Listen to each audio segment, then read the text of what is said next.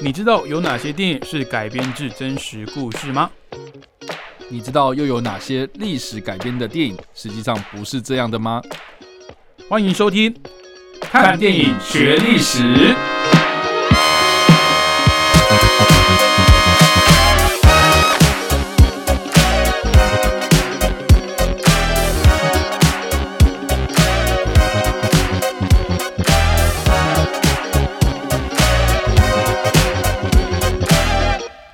Hello，各位听众朋友，大家好，欢迎继续收听汉声广播电台。您现在收听的节目是每个礼拜五早上七点半到八点的《看电影学历史》，我是主持人伟杰。我是主持人叉叉 Y。好，那我们今天要跟大家分享的也算是个，嗯，我、好，我不敢讲，你你不熟的东西吗？哦，但是但是它呃算是著名的战役吗？呃、应该算吧。我觉得这个节目其实，当然啦，我我我是站在制作端，我会觉得说，我的我我的目的是要给各位听众朋友，就是一个切入各种影视作品的一个窗口啊透过介绍历史。但其实我自己对历史不是很熟，OK，所以如果这个东西，应该说这个节目要我自己来主持的话，会很硬，我会有点像是在读课本的感觉。啊哈所以，我们需要有这个强大历史背景跟电影知识的叉叉 Y 啊，帮我们协助一下。那今天要介绍这个历史事件呢，来自一九五三年七月十三号发生的京城战役。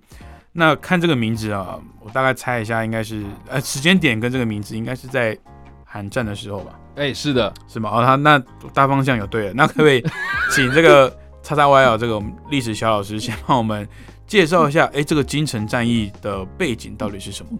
好啦，我们看一下，就是呃，你刚刚有提到韩战嘛？对，那我们就来问一下伟杰好了，呃，也就是说韩战是几年到几年呢？完了，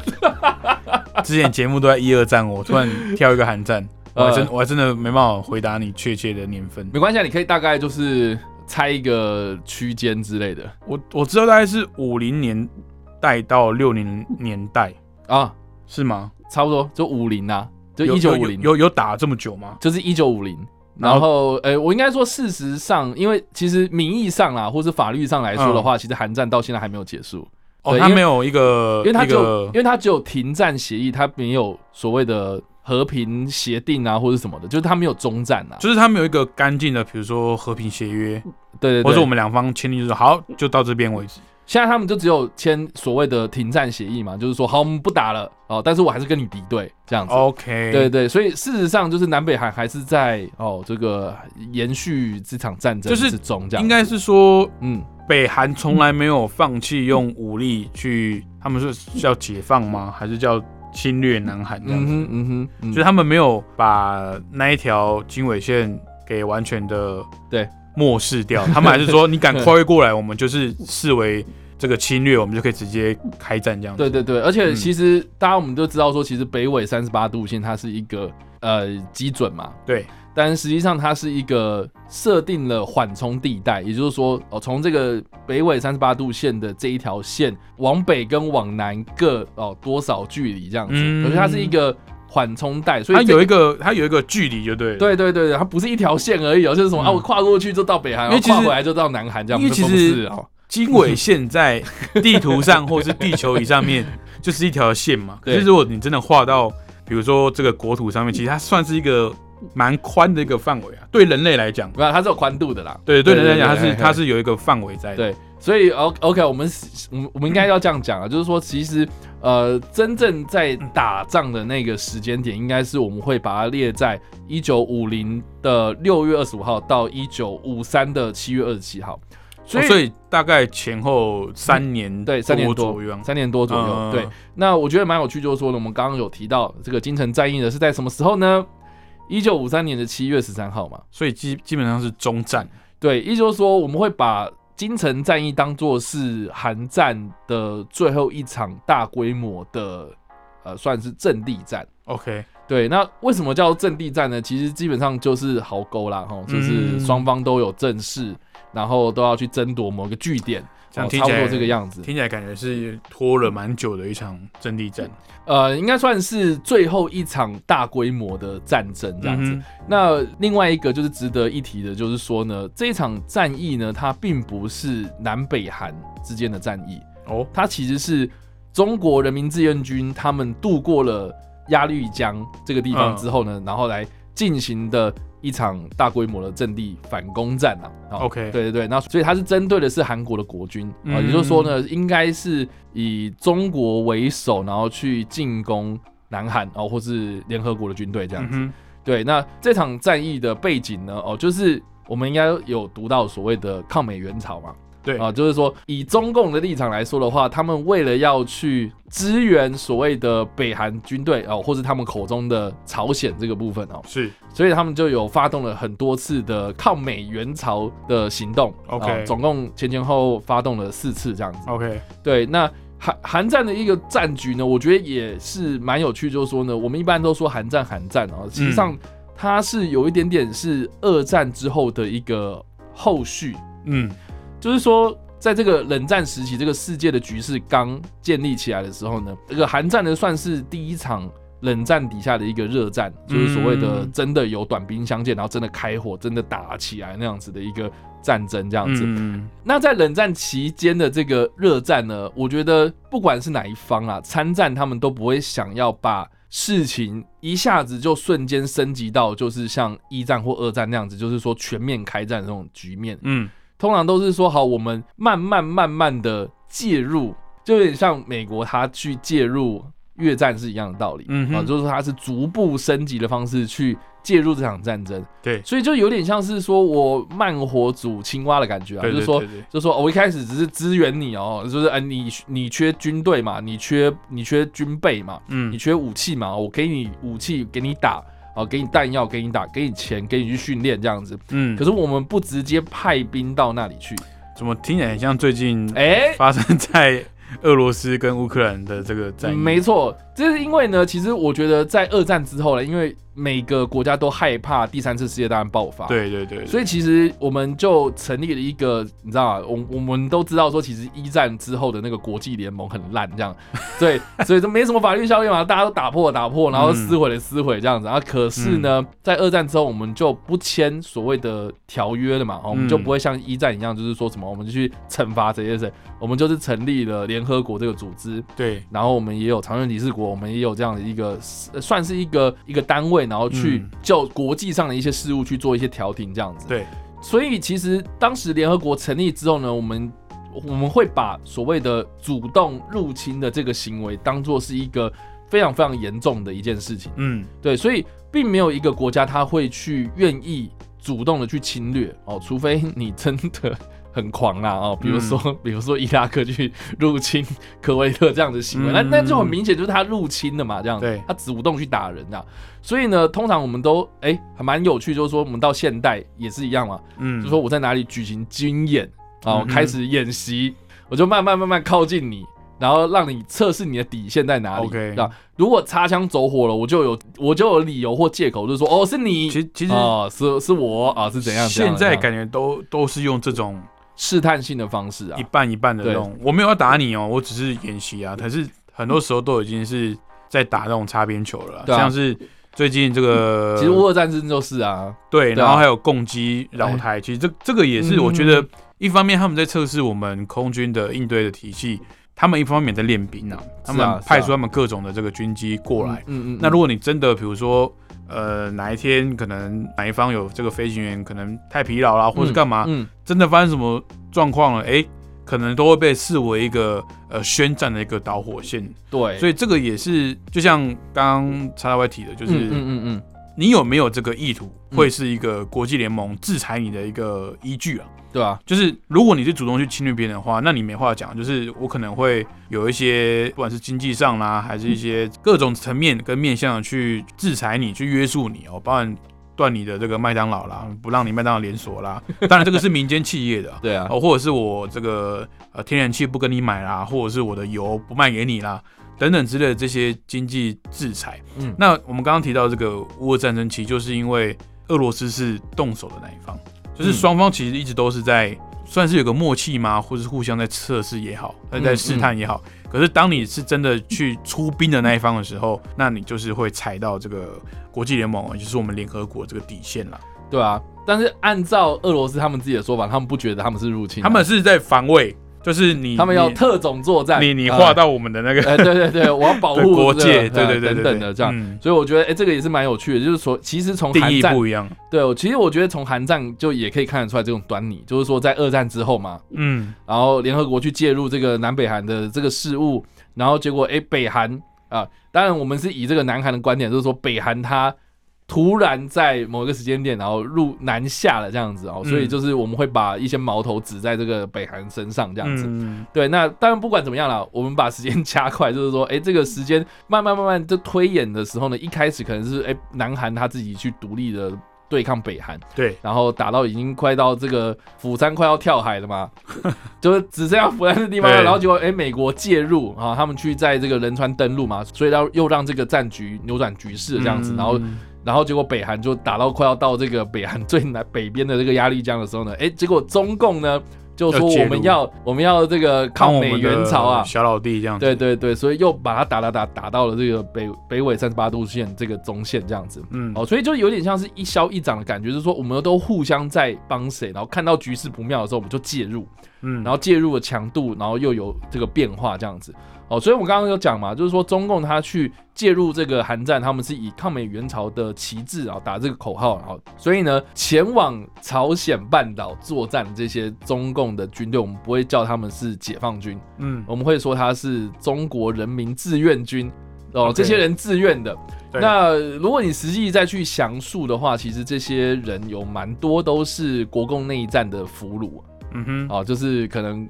国军。哦，被共军给俘虏之后呢，然后就被送到前线去打这些东西啊，所以这个 呃，这个其中也蛮复杂。但不管怎么样啦，我们今天所讲到的金城战役，它是抗美援朝的第三次的末期了，这样，嗯，啊，就是他呃，中共他渡过了鸭绿江，然后准备要把这个金城这一块呃这个地方的一个山丘或是一个据点啊给攻下来。所以这场战役呢，就像我刚刚讲，也被视为是。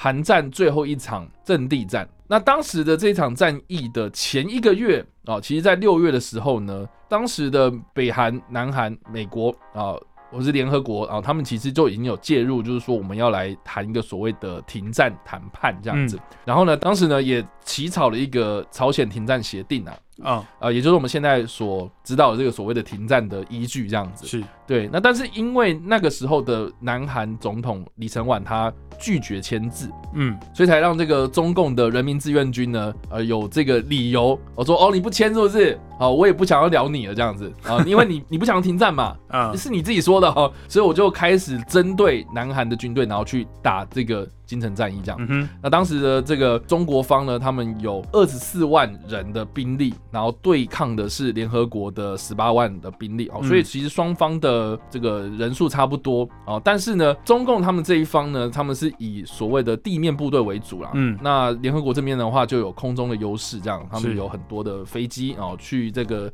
啊制空掌握这个制空权这样，所以双方的那个战况呢，实际是蛮激烈的这样子。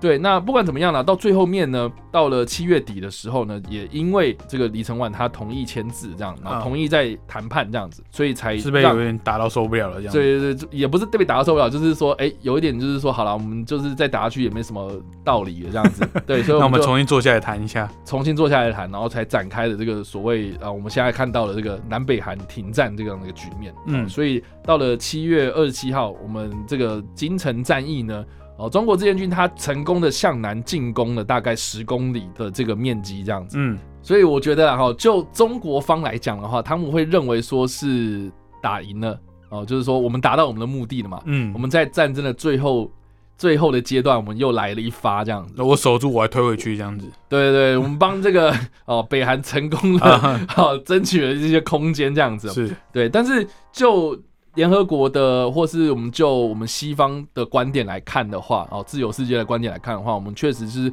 呃，会认为说这个谈判哦，或者这个整个的大局来看的话，确实是成功的把这个韩战给暂时告终了一段至这个至阶段至少维持的局面一直持续到现在啊，对啊，他们就没有再有一些大规模的军事冲突了。对，可能中间零星有什么脱北者啊，哎、就是越过来、跑过来、跑过去的可能会有，但是大规模的这个军事层级的冲突是没有的。对，但是我觉得另外更有趣就是说呢，当我在找这些资料的时候啊，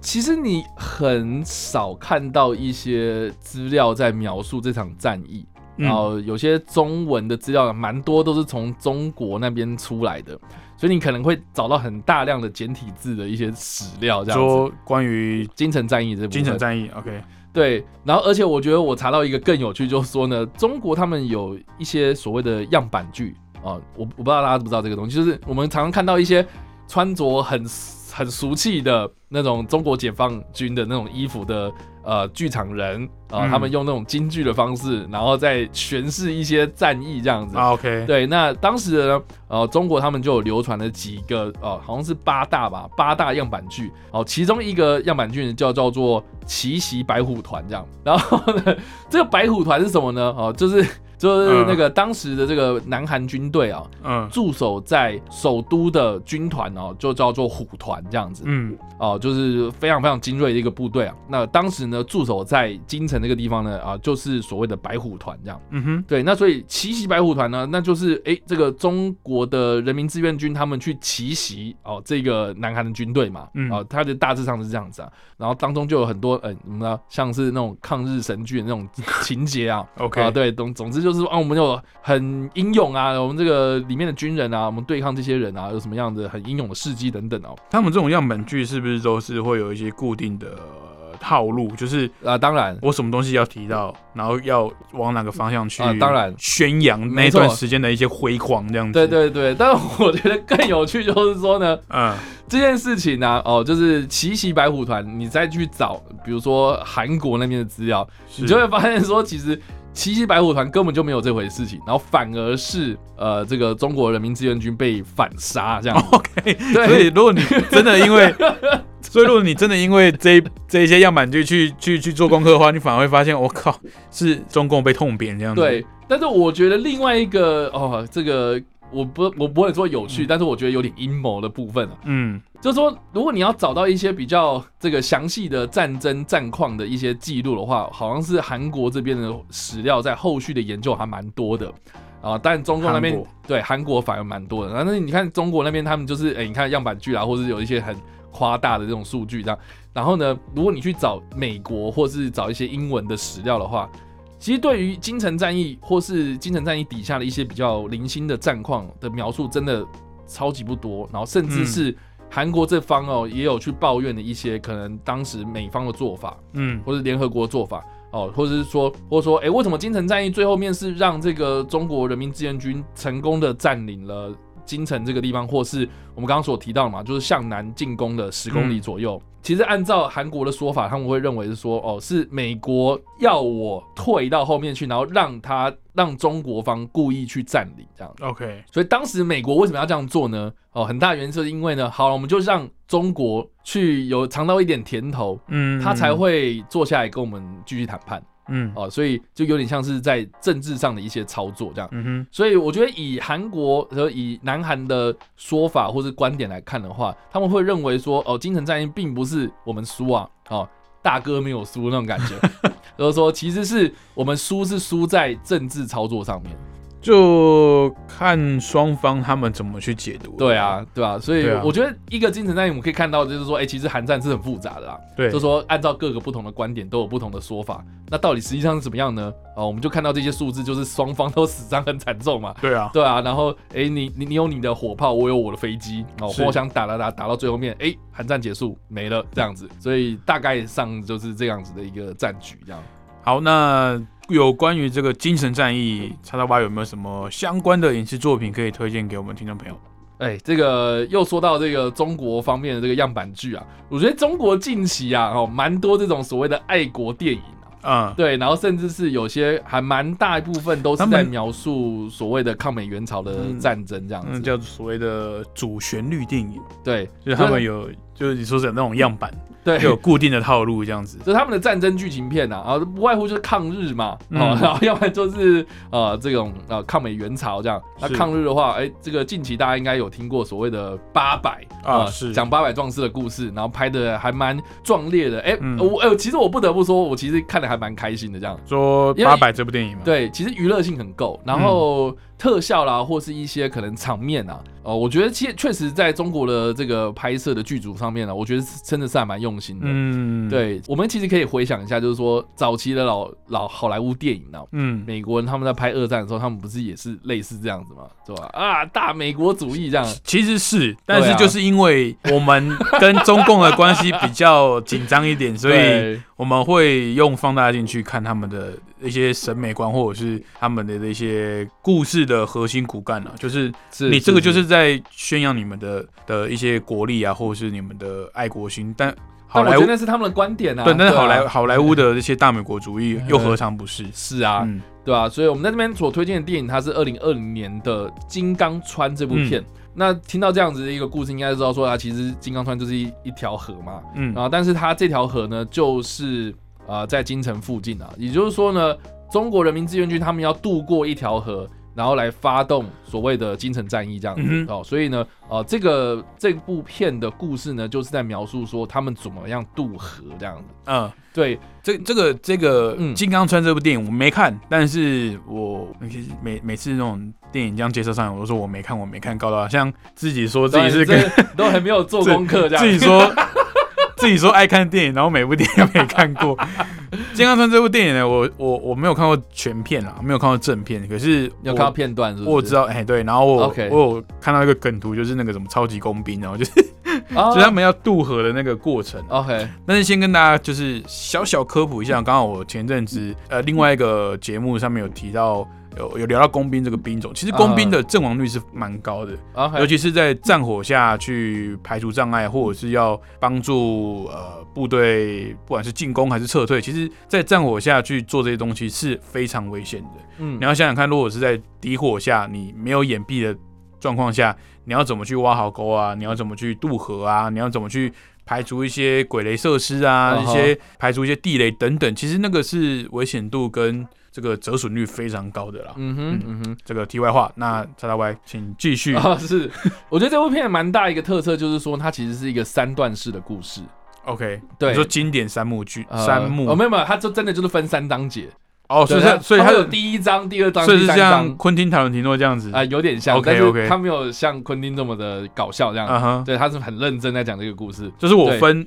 一个段落一个段落，好好来讲这这个区间发生的事情，这样子。对，那他开一开始呢，就是以这个中国人民志愿军他要去进攻京城嘛，发动这个大规模战役的这个京城战役为主对，哦，所以就以这些步兵为主啦。嗯，然后第二部分呢，哦，就是说呢，他反过来是演美国方哦，就是有两个驾驶着战斗机的飞行员，嗯然后要去阻挡哦这些渡河的中国人民志愿军。那这些中国人民志愿军呢，他们当时就是要架桥啦，哦，就是用木板呐，哦，就是要渡河嘛，所以就是嗯他们要去很困难的把这个木桥给架起来这样子。嗯哦，所以呢，这这两个美国的飞行员就看到哦，这个桥好像快完成了，所以就开始攻击啦，嗯或者是去回报这样子哦。所以第二段故事就是以空中的角度去看底下发生的事情。嗯，然后第三个故事呢，就是以这个高射炮阵地的这些士兵为主要的视角啊、去描述说他们怎么样去攻击这两个来袭的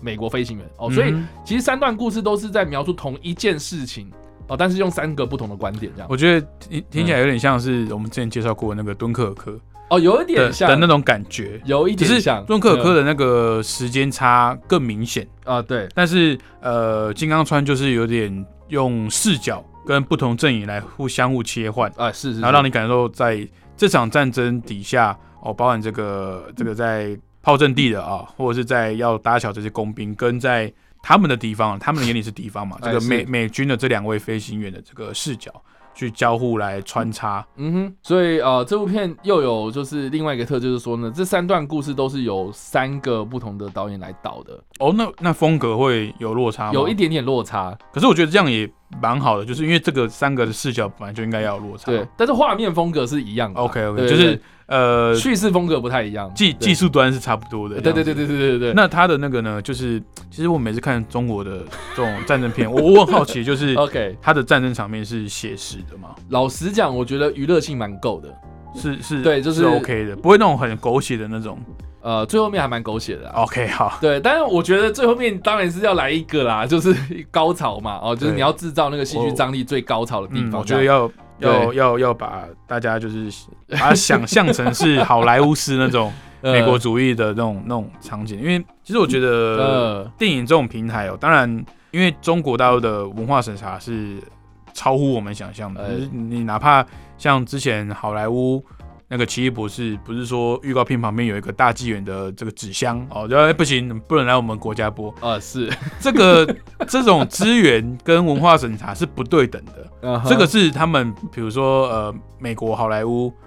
他们这种纯的、很纯的资本主义所没办法想象的，你怎么可以因为这么一个枝微末节的东西，然后就完全的封杀在国内？呃，应该说中共的这个这个内地啊，这么庞大的一个市场，对啊，所以我常常会很担心，就是拍呃，尤其是跟中国历史有相关的这些呃历史电影或是战争的电影啊，有时候会去过度的去美化，或者是去包装啊，然后导致让可能一些呃乐听人他们也没办法去分辨你这些东西到底是真的还是假的。嗯，所以就大家问你个人觉得哎、这部电影是亏的吗？老实讲，我看的过程中还蛮投入在这部片里面。嗯，可是你是知道这段历史的，我知道这段历史啊，对对。但但你觉得不会到太呃偏差太多这样？我其实看任何一部电影的态度都差不多啊，就是觉得说你就是告告诉我你要怎么样讲故事嘛，嗯，然后我也会看你的执行度啊，就是说啊、呃比如说场面调度啦，或者是嗯。你人到底有没有投入在这部戏里面嘛，你不要给我就是演的很粗戏这样。对。对对对，但是我必须说，就是我觉得中国他们的演员的训练真的很扎实，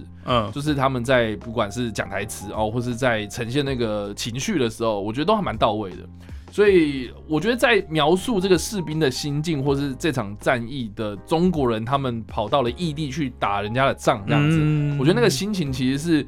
在看这部片的时候，我觉得还蛮进入状况的。然后再加上说，它其实呈现我刚刚说的那个场面哦，它会蛮蛮直接的呈现一些可能血肉模糊的画面这样。所以我觉得就这个写实程度上面，或是就那个娱乐性来说的话，我觉得这部片确实也提供了我们观众进去电影院观赏这部片的理由。这样 OK，对，所以我觉得蛮有趣，就是说这部片呃，二零二零年的作品，但是嗯。我记得好像二零二一年的时候台湾有上映，嗯。但是上映的大概不到一个礼拜就下了，这样嗯，就是很短暂的一个时间这样。但是但是我在这个一些网络上可以看得到 一些东西，呃，应该是说 YouTube 上就可以直接搜到。但是我们还是推荐大家 用正版的广用用管道啦用正常的管道就去看观赏这部片。哦，我我我是觉得我如果有幸能够在电影院看到这部片的话，你是享受的。我会很想要去看这样子。OK，对就是你你会觉得这部电影在电影院看是值得的。对声光效果啦。OK OK，好，那今天介绍的历史事件呢，来自一九五三年七月十三号的金城战役。那推荐的作品是二零二零年中国大陆所拍摄的《金刚川》。那刚刚其实透过叉叉 Y 的讲解啊，不止把这个金城战役给诶、梳理了一遍，也把整个韩战哦，呃前因后果呢，给我们大致的讲解了一下。其实刚刚叉叉 Y 没讲，我还没有特别去讲这件事情，就是其实韩战没有停止过，对。在法律意义上它是停战，但是它没有说中战，对对对，它没有说哦，我们就就是和平协约各管各的。哦，所以也是呃造就了一直到现在啊，这个一九五三年韩战结束为止，一直到现今呢，这个北韩跟南韩一个非常尴尬跟对立呃敌视的这个局面哦。好，那今天的节目就到这边。想要知道更多电影冷知识跟背后的趣闻，记得去订阅叉叉 Y 的 YouTube 频道叉叉 Y 跟你看电影，以及脸书粉丝专业叉叉 Y 视觉动物，还有 IG 跟 Pocket 也有很多影评跟影视新闻定期的更新，也欢迎大家追踪一波喽。然后我们的看电影学历史的所有节目呢，都有在 Pocket 上面上传，所以如果你是早上不方便听广播的，或是平常比较习惯听 Pocket 的听众朋友呢，也可以到各大平台来直接搜寻节目的名称。看电影学历史来收听喽。那我们节目的时长呢是半个小时哦。那其实每次录音的时候呢，我跟叉叉 Y 都会聊超过半个小时。那如果这些多出来的内容呢，我经过三点之后觉得值得保留的呢，也会放在这个 p o c k e t 上面来给各位听众朋友收听的。所以想听到更多的内容啊，这个加长版的这个导演剪辑版的节目内容的话呢，也欢迎到 p o c k e t 来搜寻我们的节目啦。好，那今天节目就到这边，非常感谢各位听众朋友的陪伴以及叉叉 Y 精彩的讲解。那我们下礼拜同一时间空中再会喽，拜拜，拜拜。